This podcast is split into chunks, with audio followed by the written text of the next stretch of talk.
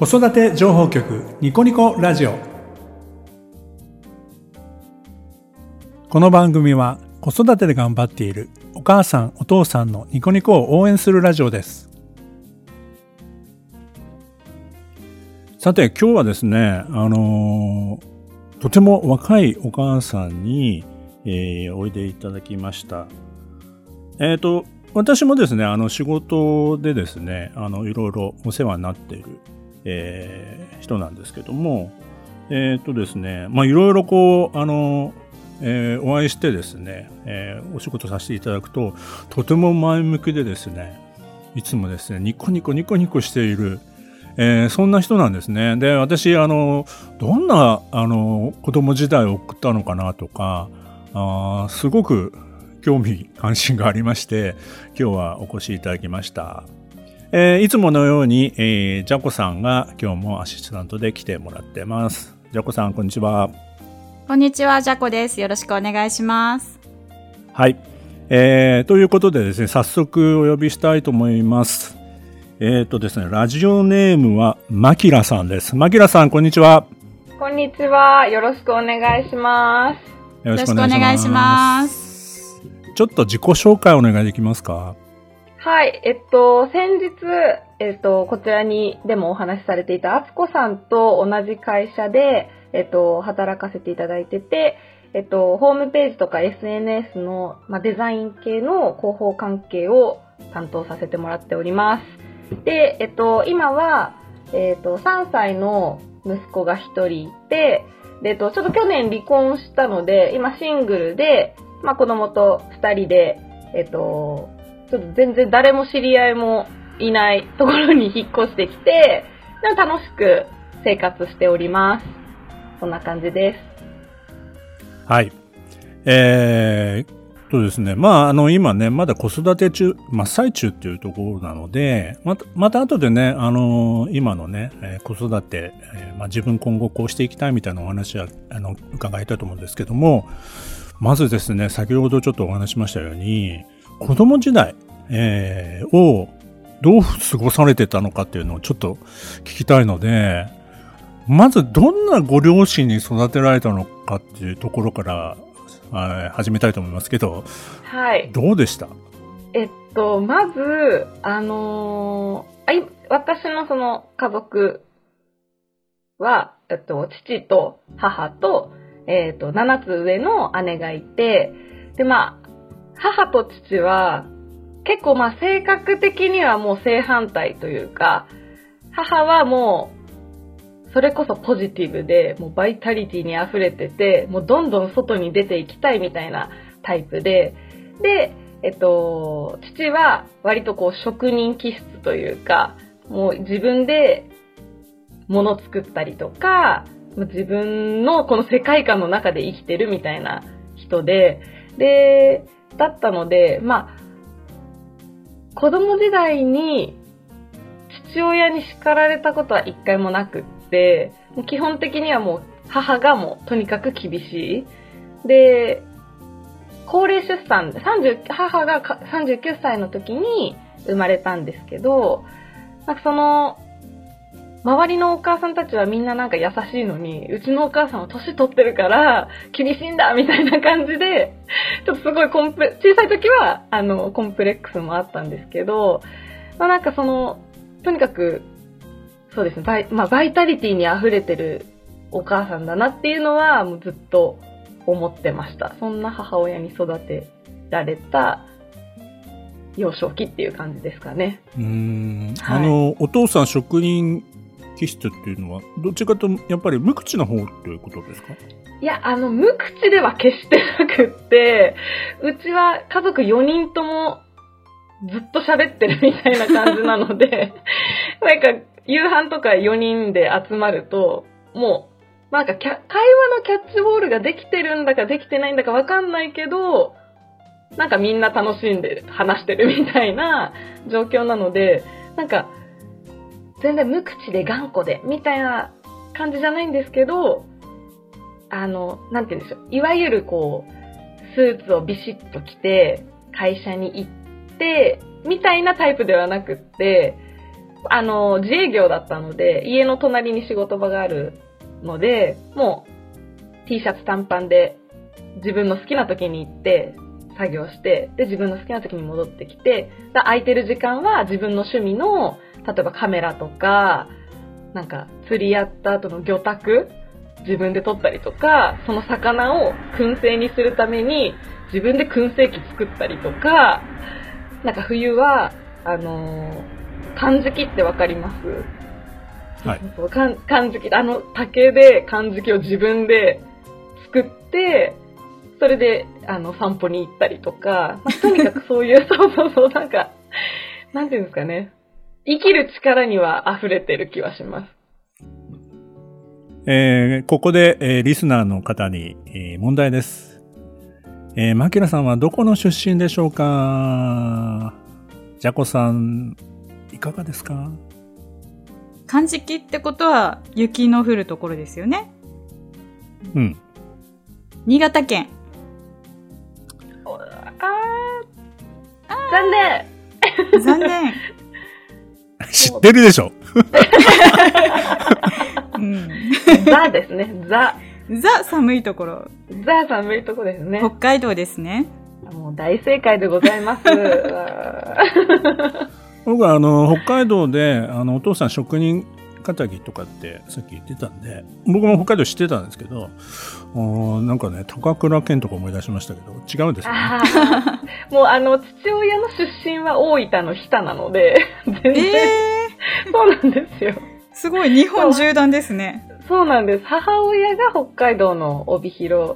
の方出身で、はい、なんですけど、だから、まあ、でも、もう北海道に住んでる方が長いんじゃないですかね。うん。かなり、はい。まあでもあれですよね。あの、家族でみんなでこう、食卓を囲んで、みんなでガヤガヤ話してる。な、本当にそういう意味では、あの、賑やかな、あの、ご家庭だったっていう感じをすごく受けますね。はい。本当にそうです。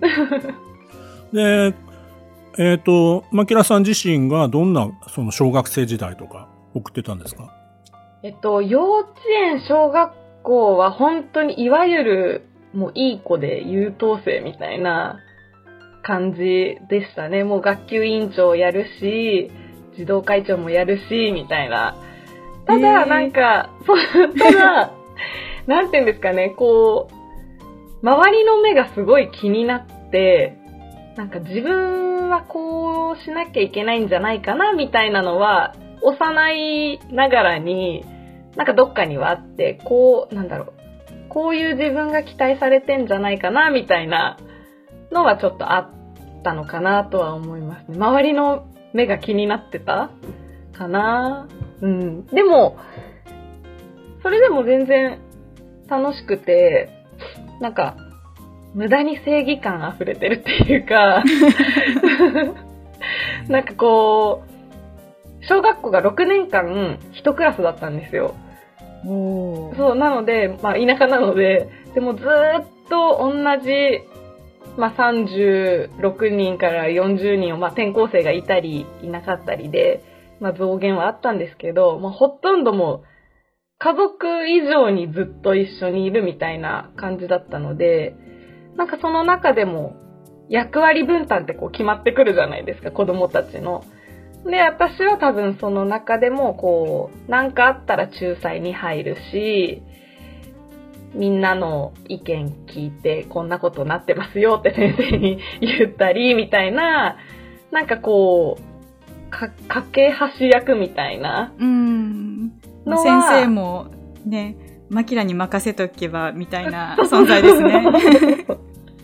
便利な生徒。便利な生徒、そうそうそうそう。なんかクラスに一人いたら、うんなんかラッキーみたいな、そうそうそうそう。います。今、いますよね。ね、だからあの、席とかも、座席とかも、ちょっとやんちゃな男子の隣とか、ちょっと忘れ物多い、ちょっと抜けてる男子の隣とか、うんうん。そうそうそう、なんか、それは本当小中ずっとそんな感じでしたね。うん。うーん、なんか、それは先生にも、卒業するときに、そう、マキラが、いてくれたらよかったのにって、隣のクラスの先生に 言われたりとかして、いやいや、そんな今言われましてもみたいな。うん、でもなんか、ありがたかったのはありがたかったんですけど、まあそれでもやっぱりこう、自分はしっかりしてなきゃみたいなうん。気持ちはどっかにあったかなっていう気はします。今思えば。うん。かん完全にこう子供側になれないっていう、こうちょっとね、ね。あの孤独感ああるかもしれないですね。そうですね。うーん。なんか夢ってあったんですか？じゃあその時に。えっと、小学、小学生の時は、なんか小学生ながらに小さい子が好きで、うん。保育士さんとか、まあ小児科の先生とか、なんかそういう、やっぱ子供に関わる仕事がしたいなってはずっと思ってて、で、中学生になった時に、あ、ちょっとこれ私はお医者さんにはなれないかもしれないって思って、で、え、な、なんでですか？いや、なんかもうさ、数学がもうダメでしたね。あ、出た。出た、数学でこう、理系は無理みたいな。もうちょっともう、あの、私もう生と負の、もう、もう最初の、最初でもう、え、何それ？みたいな感じになっちゃったんで、もうちょっともう、その時点でもうダメでしたね。くじけちゃいました。あ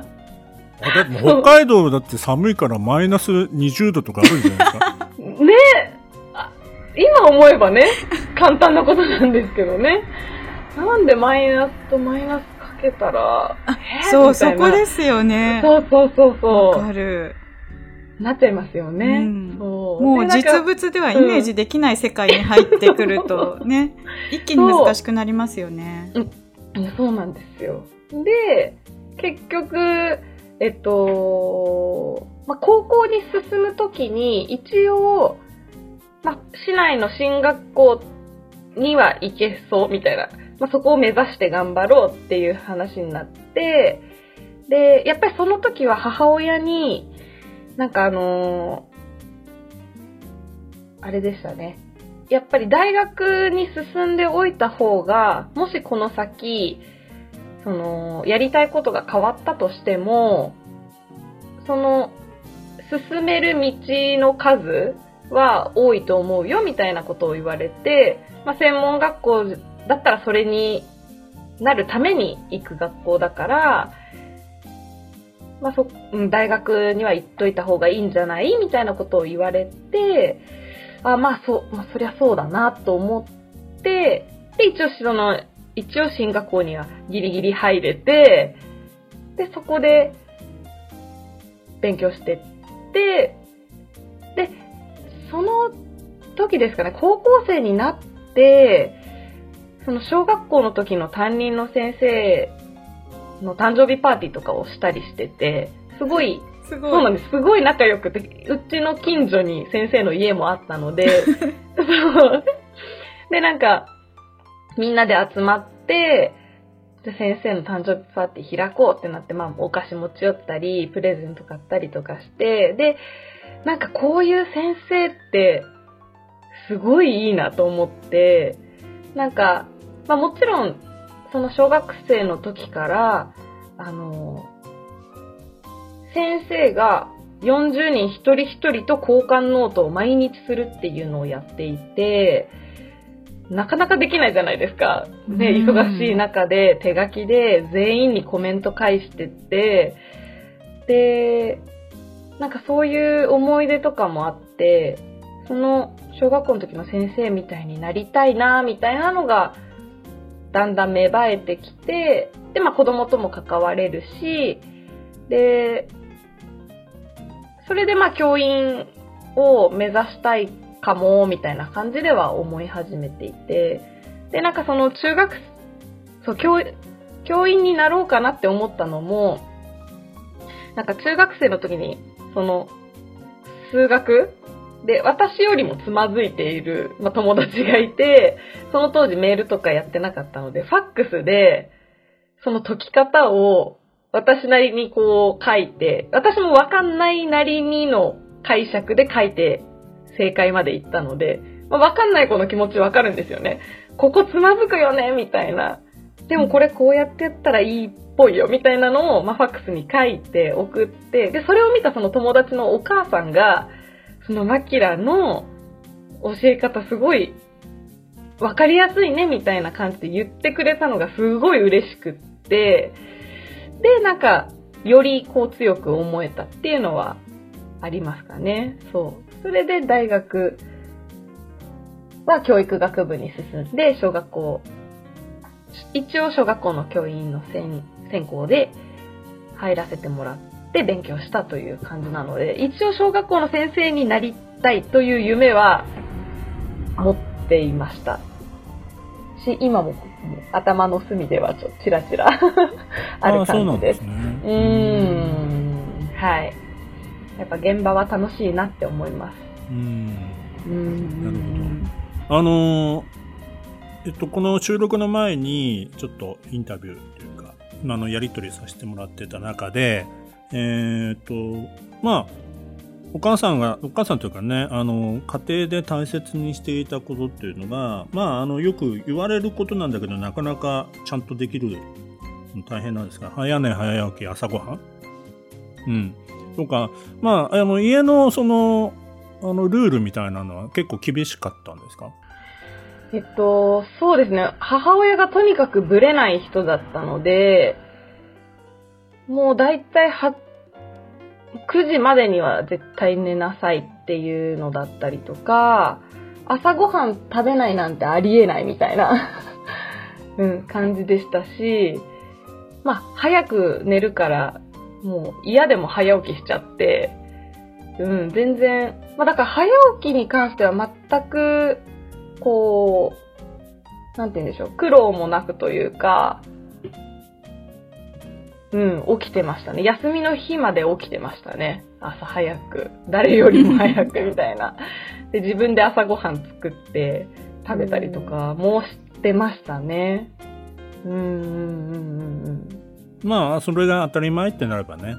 そうですうね。んまあ、習慣としてね、できれば、うんまあ、家族が全員そうであれば、自分もそうになるっていうことでもあるだろうし、そうですうね。ん。まあでも、北海道で朝寒い日なんか起きるの大変そうだなってちょっと思いますけど、まあ全然うんそんなの逆にう、ん。ね、北海道だとずっとこう、ずっと暖かくしてるので。あ家の中はねそうそうそうそう。なので割と平気だったのかなう。ん。まあ、東京よりも暖かいってよく言われるもんね。うん、そうですね。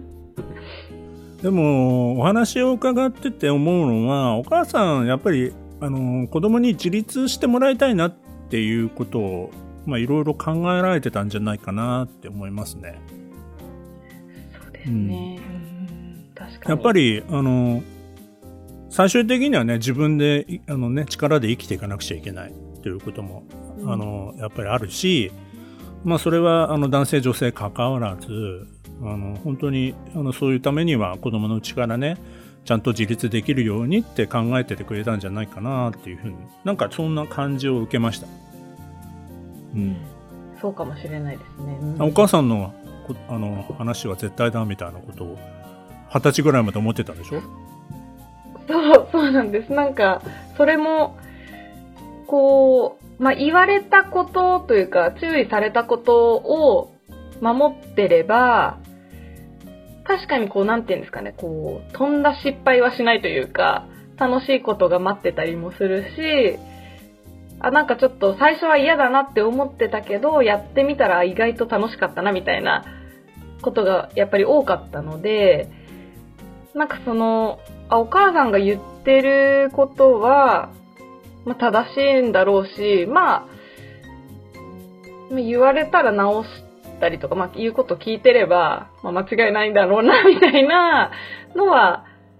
思ってましたねだ。から、あれですよね。厳しさの中に愛情があるから、まあそういうことをちゃんと受け取ってて、お母さんのことをちゃんと信頼していたし、でも、お母さんとしてはそれじゃ、だけじゃいけない。自立もさせなきゃ。ということもちゃんと考えてた。ということを、なんか、あのー私はね、勝手に今思ってるだけなんですけど、まあそういうことが、まあ自然にね、あの、できてくるっていうのは素晴らしいなっていうふうに思いますね。その結果、なんか、あの、海外に行ったみたいな、その、自立、自立しすぎて、あの、なんか、どこかに行ったって聞いたんですけど、そうです。まあ、そうなんです。あのーまあ、その二十歳までっていうところなんですけど、その母親の言うことは絶対だと信じ込んでたのが、ちょっとその、なんかもしかして違うかも、みたいなのを、その10 18で、あのー一人暮らしを、大学のために一人暮らしをし始めて、まあ、ちょっと過ごしていく中で、なんかあれ、お母さんの言ってることが全てじゃないぞってだんだん気づき始めて、で、なんかこれはちゃんと自分でやりたいって思ったことはやり通した方がいいこともあるかもって思って、で、ずっと海外に行きたい行きたいって思ってたんですけど、えっと、二十歳くらいまでは、まあ、勇気も出なかったっていうのもあって、ちょっと何もできなかったんですけど、その二十歳直前に、ちょっとこのままじゃいけないと思って、あの、スタディツアーっていうんですか、ボランティアツアーにカンボジアへ、もう外国人も誰も入ったことないみたいな村に絵本を届けに行くっていうボランティアツアーがあって、まあ、そこにま誰にも相談せずに申し込みをしたんですよ。まあ二十歳になる前にやんなきゃダメだと思って。で、まあ、その海、初海外が一人で、そのカンボジアに行くみたいな感じで、で、まあ、お父さんはもちろん、え、だ、だ、大丈夫？みたいな感じになったんですけど、まあ、お母さんはなんか、まあまあ、あんたが決めたことなら仕方ないみたいな、もう行くって言うでしょ、みたいな感じになっていて、で、それがきっかけでまた教師も、の夢も、なんか日本で先生自分が今すぐしなきゃいけないのかなっって思い始めて、で、周りが教員採用試験とかの勉強してる中、私は青年海外協力隊で海外の子供たちに何か教えたいっていうふうに思い始めて、で、えっと、一応大学卒業してすぐアフリカのガーナに小学校の先生として、えっと、行ってきました。2年間。はい。すごい。そうなんです。いやいや、全然、あれなんですけど、でもやっぱりその時も、うんなんか、まあ、事後報告だったんですよ。ガーナ行ってきますみたいな感じで。で、うん、ほ父親はなんか、お前の骨を取りに飛行機なんか乗りたくないよ みたいな感じで、なんか死ぬ前提で話してきたんですけど、あ母親は、まあまあ、もう決めたことなんでしょみたいな。うん、もうい決めたからには、しっかり楽しんで頑張っておいで、みたいな感じで、まあ、心よくというか、うん、あの、送り出してくれましたね。お母さんは、あれだよね、腹が据わってるっていうか、まあね、うん信じてるっていうことでもあるんだと思いますけどね。なのかな、はい。ちょっとその辺のところでもう一つ、あのー聞きたいんですけど、その、ガーナのお小学校で、まあ、教えに行った経験と、まあ、日本のね、あのー子供たち、教育を受けてる子供たち。この辺のところで、まあ、帰ってきてから、なんか、その違いとか、あのーまあ、なんかこう影響を受けたようなことってありました？海外、あ、ガーナで影響を受けたことそうですねそうですね。まあ、やっぱり最初い行っても、まず衝撃だったのが、もう、小学5年生とかでも、やっぱ筆算の計算まだできないとか、っていうのはもうザラにあったし、先生方も自分たちがこう教えられてきた黒板にその教科書の内容を書き写すだけとか、計算問題も、その、式と答えしか書かないとか、なんかそういう、まあ当たり前なんですけど、その、そうやって教えてもらってきてるから、自分も、先生方もそうやって教えるんだろうなって思って生きてらっしゃるので、だその、なんだろう、こんなにも違うのかっていう、その小さい時の経験ってものすごい大事というか、大人になってまでもやっぱり影響してくるんだなっていうのは、もうものすごくこう体感しましたね。うん。で、だから、まあだからこそっていう言い方はあれですけど、日本でまあ勉強してきた自分もそうだし、その、今見てきてた子供たちもそうだし、やっぱすごい恵まれてるなというのは思いましたね。うん、何でも揃ってるし、うん、そこは、だからこそ、こう、もっといろんなことができるんじゃないかなとは思ったんですけど、うん、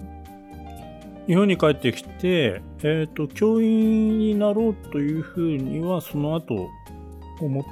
まあ、続けて、あの、その夢を追いかけようっていうふうに、今現在は、まあ、違うお仕事をされてますけど、そその辺は何か、あの、決めたことってあったんですか？いや、その時もなんかその先、学校の先生になるなら、一回社会経験積んでから、学校の先生になった方がいいなってなんこう自分の中では思っていたので、その他の民間の会社のあり方というか、そこでこう自分がなんか経験した方がいいかなと思って、最初はもう民間で就職しようみたいなのはありました。うんなるほどね。うんあ、だから、まあ、この後もまだ教員になろう、なろうっていう、まだ夢がまだあるってことなんですね。いつかどっかでできたらいいなとは思いますけど、うん、なんかまあそこのね、自信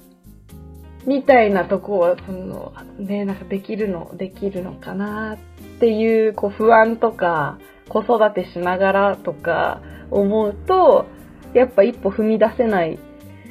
なっていうのはありますね。うん。わかりました。いろいろ、あの、ご自身の生い立ち、今伺って、ああ、なるほどなと思うこともたくさんあって、えーね、こういうお話もね、あの、こそ、あの、自分のその子育てじゃだけじゃなくて、まあ、自分のその歴史っていうかね、そういうのを振り返ってみて、ああ、そういうことだったんだ、おあの、お母さんこう思ったんだろう、みたいなことを感じることもすごいあの大事だし、まあ、そこで、ああ、自分はこういうことができるなとか、我が子を育てるときに、こういうことを参考にしようかな、みたいな。まあ、そういったことにもつながっていくんじゃないかなと思いますんで、後半の方では、えー今、えーご自身がね、えー、マキラさんが、あ子育て今後どういうふうに、えー我が子をね、育てていきたいのかっていうのを伺いたいと思います。